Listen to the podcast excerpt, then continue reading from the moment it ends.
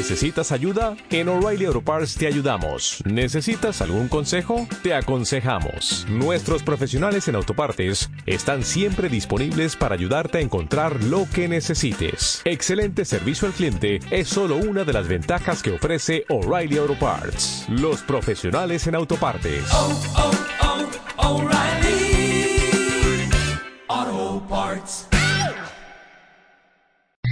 Continuamos. Continuamos. Conti- Continuamos. Marta de baile. Marta de baile en W.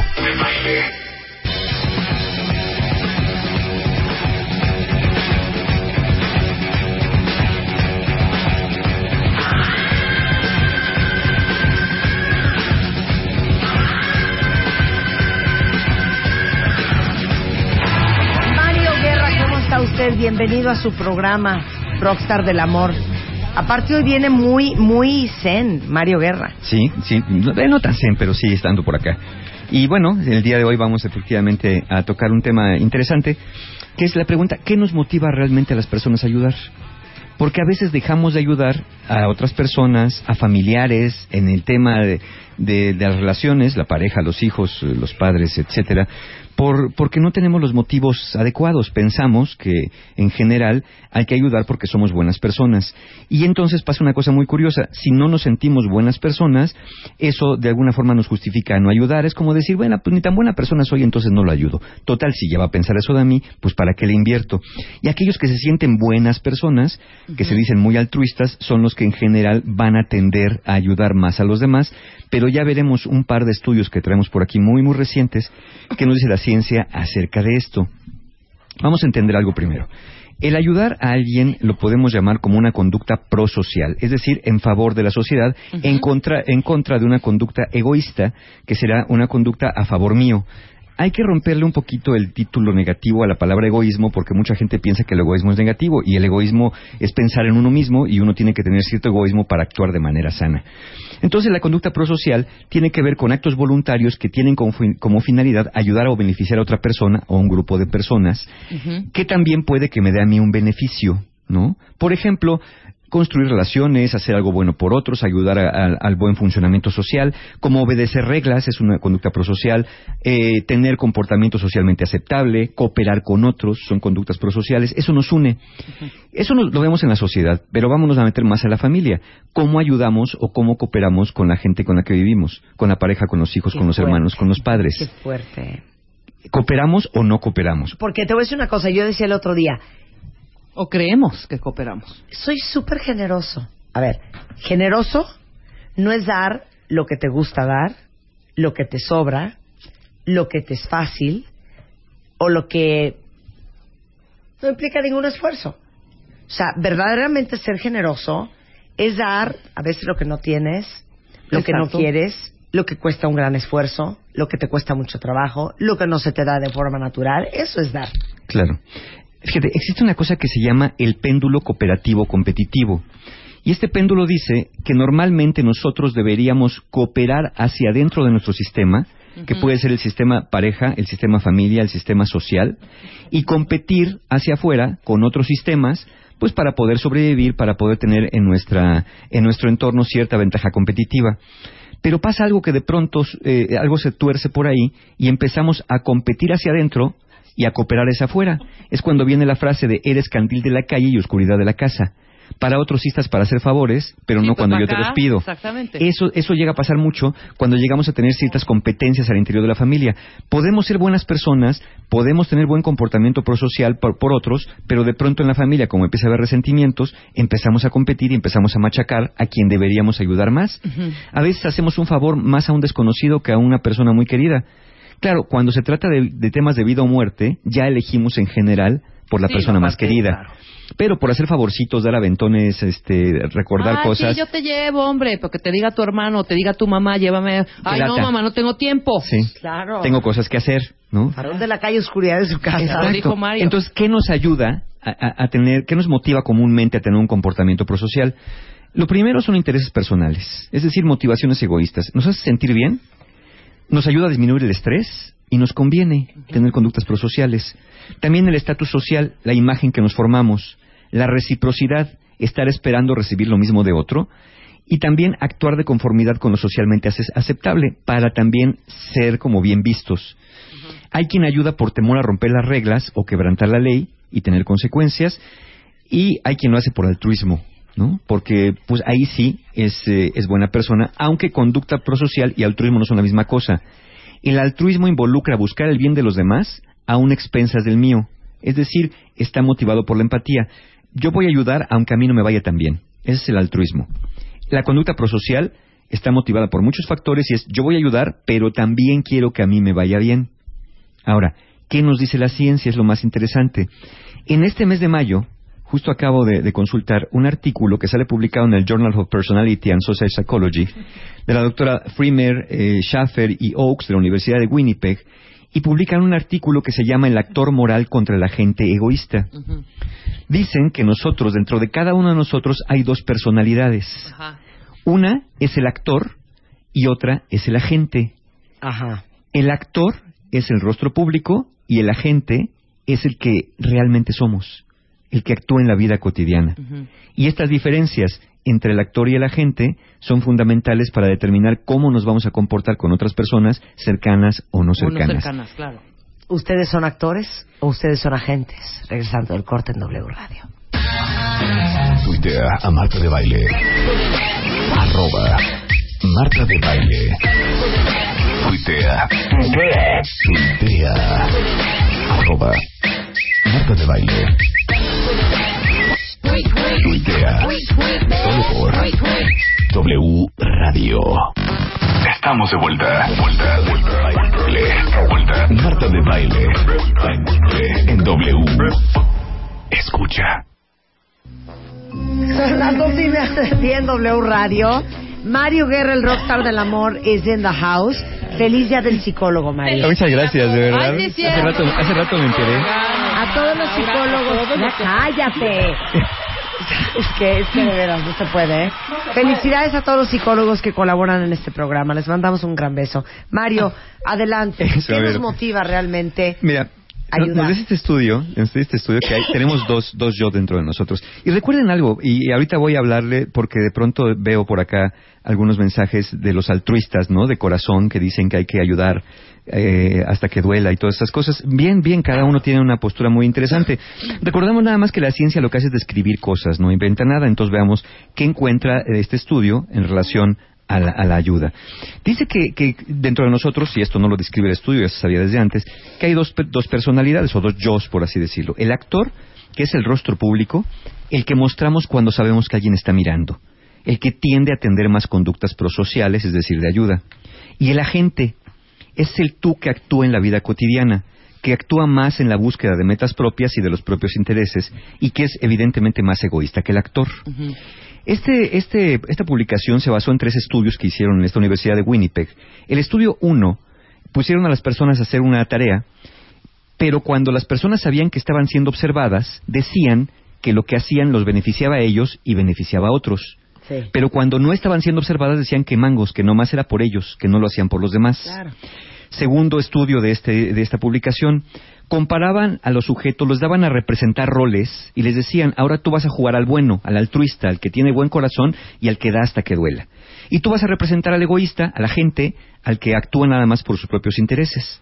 Bueno, curiosamente, los que sabían que estaban representando al altruista se sentían y se comportaban de maneras más altruistas genuinamente.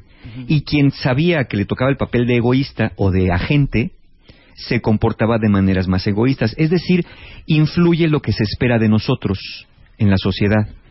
Y el tercer estudio, los participantes clasificaron las conductas del actor, el egoísta, y el agente, llamémosle así, el actor, perdón, el, altruista, el que, el que se siente más altruista, pues, y el agente, el que es más interno, el que opera en la vida cotidiana.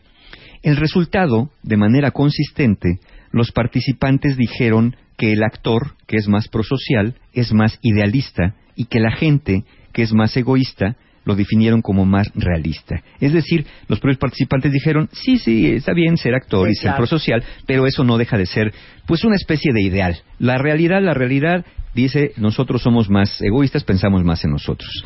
Entonces, ¿qué concluye de alguna manera el estudio? Bueno, que sí, que la, que la mayoría actuamos más cuando somos vistos, cuando somos percibidos. Por eso también se dice que los altruistas tienen necesidad de querer influir a los demás al altruismo.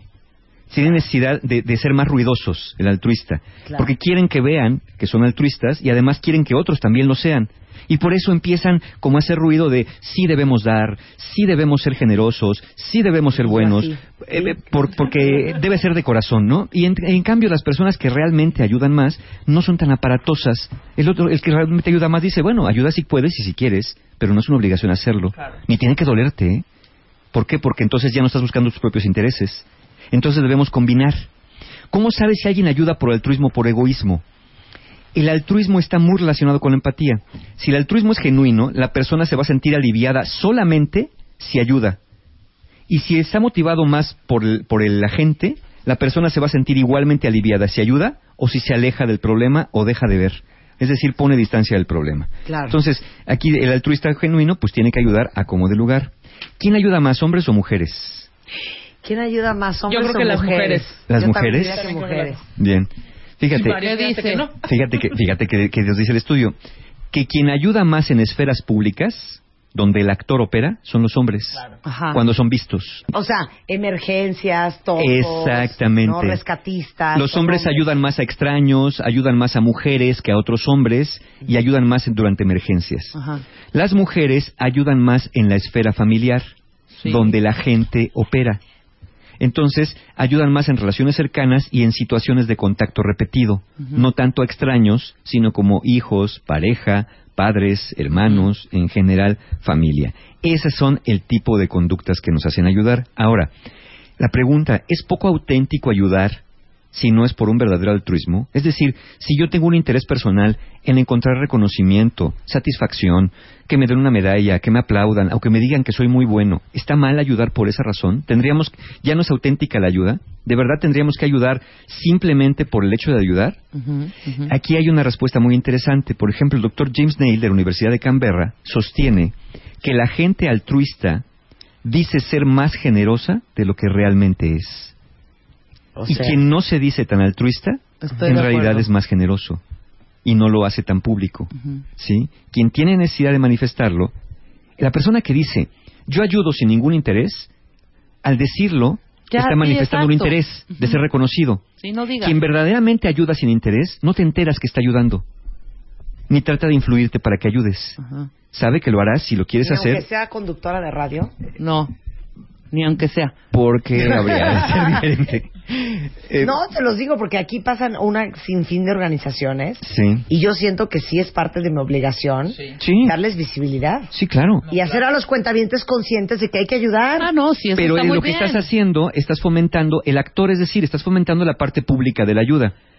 Porque eso también Pero influye no de te manera estás a positiva. ti poniendo el chiste, el yo chiste, a mí, exacto, claro, y el chiste claro. no tampoco decir, yo ya di, tú también da, Diana, ¿eh? y tú también, Rebeca. No, Exacto, da la ayuda es la ayuda. como debe de dar. ¿sí?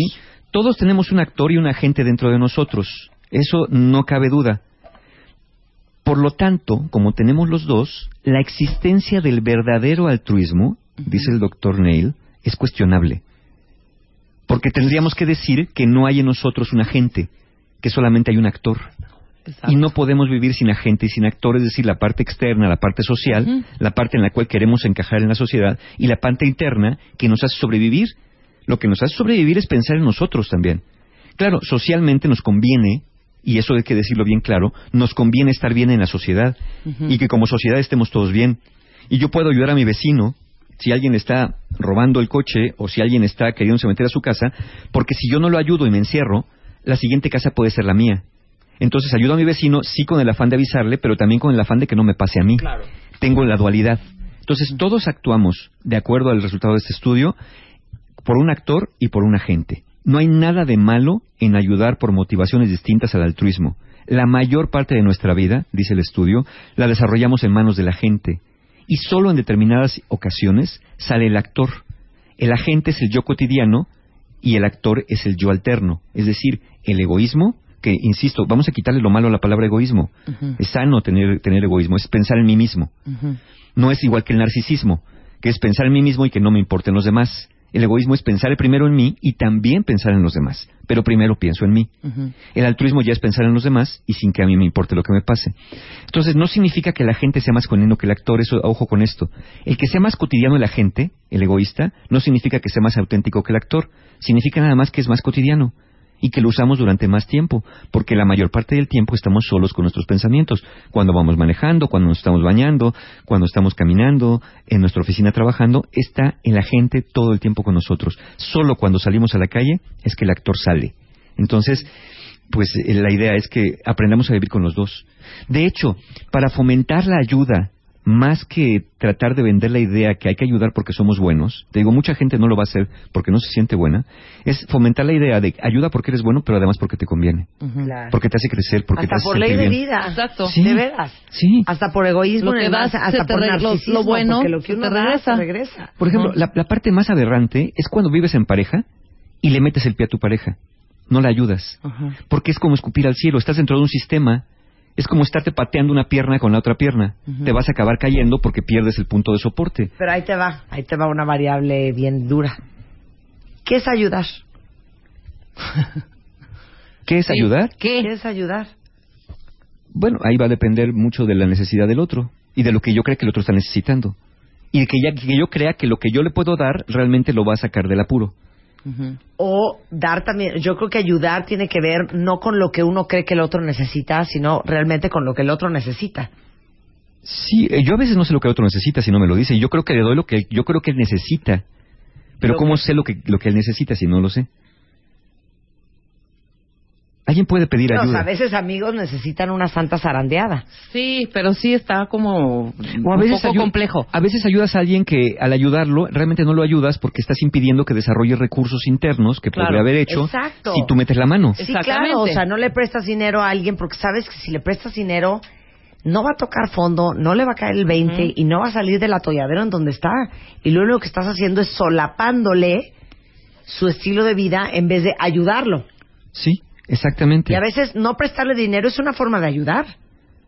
Claro, porque, pero no lo ves así, porque te sientes como malo, porque dices, Claro, híjole, no Sí, le presté dinero a mi amigo. Ajá, exactamente. Este, a Si veces necesita ahorita, está yo en esta parte Exacto, egoísta. pero ya sabes que tu amigo va y empeña todo lo que puede, ya sabes que tiene muchas deudas, O se ya lo sabes que chupa le en gusta alcohol, el juego, hombre. o se lo chupa en alcohol, ¿no? También con la pareja es igual, ¿no? A veces quieres ayudar, pero al ayudar estás limitando y estás rompiendo posibilidades de que el otro desarrolle cierta cierta creatividad y ciertos recursos internos que no desarrolla si no estás, a veces tienes que tocar fondo. Insisto, y tampoco podemos ayudar a todo el mundo. Imagínate que quieras ayudar a todo el mundo, no puedes ayudar a todo el mundo. Pero qué, qué padre, digo qué padre entre comillas como sarcasmo. Por ejemplo, eres defensor de los animales y no falta que diga, el que diga, deberías ayudar a los niños y no a los animales. Ayudas a los niños porque eh, a las niñas que están en Nigeria secuestradas. No, ocúpate de los niños de aquí. Ayudas a los de aquí. No, es que también deberías ayudar a los viejitos. Ayudas a los viejitos. No, es que deberías ayudar a las mujeres, a las madres solteras. O sea, hay, hay gente que nada le embona, ¿eh? Y que siempre te va a estar diciendo que deberías ayudar a algo más cuando ellos están cruzados de brazos, nada más diciendo lo que lo demás gente debería hacer, ¿no? Ese es otro, este, este ya no es una conducta prosocial, ni siquiera es egoísta, ya es como más narcisista de yo tengo la razón y yo te voy a decir a quién debes ayudar y a quién no debes ayudar. Claro. Ahora, ¿cómo podemos incrementar la conducta prosocial, no el altruismo? Porque incrementar el altruismo sería que tú ayudes sin que te importes tú mismo. Y yo no fomentaría eso. Claro. Yo no fomentaría jamás eso. Lo que sí fomentaríamos es la conducta prosocial, es decir, el ayudar por los motivos que sean. Siempre que ayudes de verdad. Ahora, ayudar también cuando no hay motivos. ¿No? Sí, pero, pero, O sea- eh, que sepas que también obtienes un beneficio tú. Sí, exacto. Aunque sea, aunque sea el sentirte bien de haberlo hecho. Ujú. ¿Quién que ayuda no se siente bien de hacerlo? ¿Quién dice, ayudé y estoy muy enojado por haber ayudado? Ayudé y me siento pésimo por haber ayudado. Sí, no, no, no. no. No, o sea, el que diga que ayuda y no obtiene un beneficio, probablemente está negando esta realidad del actor y de la gente. Claro que obtienes un beneficio. Hasta el beneficio de ver a la gente feliz. Sí, claro. El beneficio de ver que a alguien ayudaste, que le diste de comer, que le ofreciste techo, que le solucionaste un problema, cuando de veras se lo solucionaste, insisto. Entonces, ¿quién negaría que siente algo cuando ayuda a alguien y que es algo positivo y que lo motiva a seguir ayudando. No a veces el ayudar, el resultado de haber ayudado te motiva a seguir haciendo más. Y no, no me estoy refiriendo a la gratitud, porque tampoco, eh, esa es otra cosa, ¿no? Ni las gracias me dieron. Bueno, si ayudaste y no te dieron las gracias, es asunto del otro que no te agradeció. Sí, no tuyo, exacto. Tú ayudas porque quieres sentirte bien contigo mismo. ¿Por qué no? No tiene nada de malo. Insisto, no, no, no habría que sufrir para eso. Creo que fue la Madre Teresa, ¿no? Que dijo que hay que ayudar hasta que duela. ¿No? Y, yo lo entiendo, pero es como muchas cosas que se entienden como se quieren entender. Y la verdad, tendríamos que tener a la Madre Teresa para que nos diga qué quiso decir exactamente con esa frase, ¿no? Entonces, pienso que no. ¿Cómo podemos fomentar más el ayudar en la casa, en la sociedad? Pero no nos vamos a la sociedad porque igual, vámonos más a, lo cortito, vamos a, a modificar un poco lo que pasa en, nuestra, en nuestro círculo más cercano. Bueno, a pesar de que la gente que hace trabajo voluntario dice que está muy satisfecha, realmente la participación en trabajo voluntario es muy baja. ¿Por qué? Porque se percibe como una labor idealista. Entonces, hay que empezar a fomentar una autoimagen cotidiana más de la gente y decir, ayuda, porque eso te sirve socialmente, porque te genera un estatus, porque te hace sentir bien y porque además haces a otras personas que tengan menos problemas, menos conflictos y menos dificultades. Es decir, tenemos que fomentar una forma de ayudar más realista y menos idealista. Mucha gente ve a los, a los voluntarios y dicen, no, bueno, pues es que yo no tengo tiempo, mira, ellos están ahí, pero pues eso, eso es de otro, de otro país, eso es de otro mundo, eso, este, pues son personas que ya nacieron con esa vocación, ¿no? Ya son personas que son así, que tienen un gran corazón, y como las percibes así tan idealistas, tú ya no te involucras, porque tú sabes que no eres así. Claro. Entonces la idea es, Hay gente que está hecho para eso. Sí. Te quedas con esa mente. y lo, y lo quedas con esa mentalidad, no, pues es que este nació para ayudar. No, es que, mira, se necesita tener corazón para eso y yo no lo tengo. Y entonces es cuando nos limitamos más. Sí, ok, hay gente que tiene corazón para eso y hay gente que no tiene y también ayuda. Tal vez tú seas de los que no lo tiene tan grande como el del vecino, como el de junto, como el de enfrente, pero que también puedes ayudar. Entonces, vamos a colocarnos en una frase, quizá que dice, ayuda no porque tengas buen corazón, sino porque eso te hace ver como una mejor persona, te hace sentir mejor y de manera realista, de verdad puedes hacer una diferencia en la vida de otras personas, aunque no tengas el corazón más grande, aunque no seas la Madre Teresa, aunque no seas la persona más noble del universo. Simplemente ayuda porque te conviene. Qué bonito, Mario. No todo es la pareja, ¿eh? Te lo digo en serio. No todo es la pareja. Eh, yo lo sé, yo lo sé. De veras, no todo es la pareja. Claro, claro. Pero eso también entra en la pareja, ¿eh? Exacto. Eso Hay también entra en la ayudar a su pareja. Pues ayúdense por, por conveniencia propia, caray. Hasta por interés, Chihuahua. Es la con la persona con la que vives. Si no la ayudas, va a ser infeliz. Si eres infeliz, te va a hacer la vida infeliz a ti. Happy wife, happy life. Pues, ¿cómo no? Oye, este, ¿hay curso este fin de semana? Sí, sí, muchas gracias a los que estuvieron el sábado en el taller de parejas, justamente. Eh, ahorita veía unos tweets que me hicieron favor de mandarme, que estuvieron muy contentos. Muchas, muchas gracias de verdad. El taller de autoestima, lamentablemente, ya está agotado. Les digo que se llena muy rápido. Es de los talleres que más rápido se, se va. Y bueno, ya está cerrado, pero tenemos el 14 de junio el taller de transformación personal, el viaje del héroe, que es un taller en dos sentidos para muy pocas personas. Es un taller donde trabajamos con los miedos, un taller donde trabajamos con el sentido de vida y trabajamos también con figuras importantes arquetípicas como el mentor, en fin, eh, es un taller muy profundo y también es para pocas personas porque realmente es muy reducido, es el taller más reducido en tamaño que tenemos. Entonces, aquellos que quieran adentrarse en las profundidades del, de, de su vida interior, de una transformación, pues es el sábado 14 de junio. Toda la información y formas de pago las encuentran en nuestra página encuentromano.com o nos mandan un correo a talleres arroba y se inscriben antes de que se acabe porque seguramente pues en esta semana o más tardar la que sigue ya estará agotado el viaje del héroe, sábado 14 de junio. Te queremos, Mario, te queremos. Yo también. Para que la tengas, para que te llegue, para que no infartes, para que no corras. Para siempre tener paz. Suscríbete a MOA. Haz la tuya. Suscripciones arroba revista MOA.com o entra a martadebaile.com. Haz la tuya. Si tienes ID de cuenta bien, te recibe un descuento especial. Una revista de Marta de Baile. Oigan, estoy impresionada. Me están diciendo de mi oficina que ya se vendieron 200 revistas. O sea, ya las- quedan nada. De, de las que tengo ahí. Sí quedan aún, no Te se digo, preocupen. Hay unas chavas que vienen desde Vallejo y van hasta Polanco Ay, a comprar su MOA. apártenselas, apártenselas. Porque tengo en la oficina 500 revistas No, MOA ya tenemos de abril. 300. Ya no, Ah, ya perdón, son 300. De MOA del mes de abril. Que yo sé que muchos de ustedes tienen toda la intención de coleccionarla y que no tienen la de abril. Entonces, en Alejandro Dumas 241 en Polanco, que son las oficinas de The Media Marketing Knowledge Group, tenemos 300 revistas MOA de abril todavía, que es parte de lo que nos devolvieron. Entonces, es hoy o nunca, ¿eh? Hasta Sí. las 6 de la tarde tengo parada de cabeza en mi oficina, pero con mucho gusto porque yo sé la desesperación de querer algo y no encontrarlo. Claro. Entonces, láncese ahorita, Alejandro Dumas, 241, esquina con Homero. Ahí están las oficinas de MMKG. Y ahí tengo ya solamente 300 revistas MOA del mes de abril. Y como yo voy para allá, ahorita nos vemos ahí los saludos. ¿Ok? Ándale. ¡Ándele! Pues vuélenle en Ya se hora. va a armar la... Rebambaramba. La de San Quintino, la de Dios es Padre. Y una de esas, si coincido con ustedes, Igual se las se firmas. las firmo. ¿va? Exacto. Ok, nos vemos ahorita en Alejandro Dumas 241. Corran, en Homero corran por MOA. para la MOA una. del mes de abril. No Adiós. Apártenme una. Adiós. Tension